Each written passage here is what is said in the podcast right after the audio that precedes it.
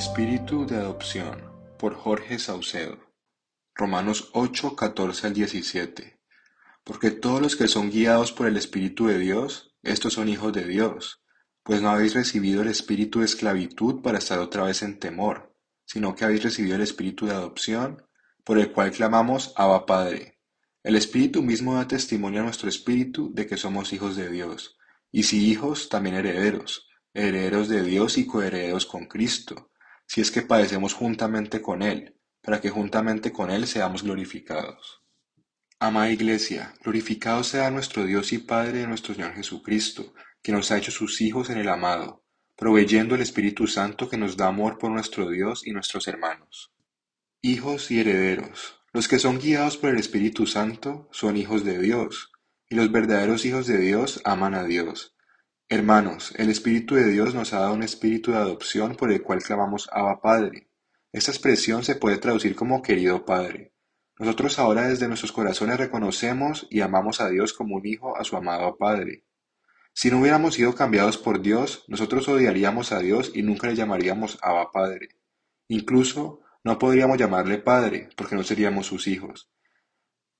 En Marcos 14:36, Jesús mismo orando usa el término Abba Padre Piensa en esto, si Jesús se refiere a Dios así, y ahora nosotros le llamamos Abba Padre, eso significa que Jesús nos ha dado acceso a la relación que tiene con el Padre y a ser partícipes de ella.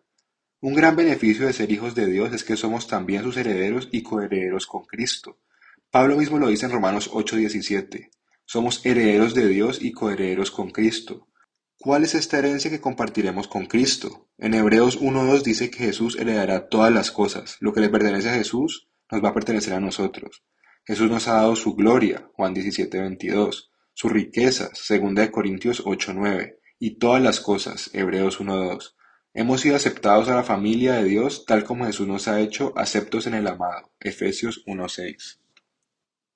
Agradecidos y satisfechos. Tu Padre es el Dios que te creó, que lo sabe todo, que es todopoderoso y bueno, Cuán agradecidos deberíamos estar y cuánta paz tendríamos que tener al saber que nuestro Padre es Dios.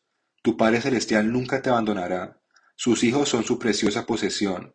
Dios nos ama como ama a Jesús. Hermanos, Dios nos ve de la misma manera que ve a Jesús por el precioso sacrificio que hizo Jesús en la cruz.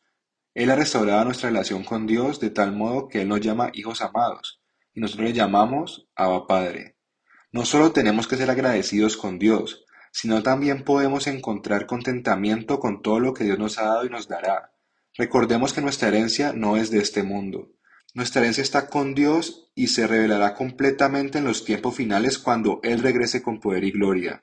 Por eso pongamos nuestras miradas en las cosas de arriba y no busquemos solo riquezas terrenales. Dios ya nos ha bendecido con todas las bendiciones espirituales en los lugares celestiales. Colosenses 3.1, Efesios 1.3. Nuestro guía y seguridad. Gloria a Dios por no proveer a nuestro guía personal. Dios no nos ha abandonado en esta tierra, sino que ha enviado al Espíritu Santo para que nos instruya en todo lo que debemos hacer. Juan 14:26. Dependamos de Él en nuestro diario vivir. Gloria a Dios por darnos la seguridad de nuestra salvación. La guía del Espíritu Santo en nuestras vidas es la garantía y seguridad de que somos hijos de Dios, y Él nos preservará hasta que nos encontremos con Jesús y seremos transformados a su imagen. Descansemos a saber que el Espíritu Santo es nuestra seguridad. Bendición. Que Dios les dé grande gozo, paz y gracia mientras caminan por esta vida con la ayuda del Espíritu de Dios.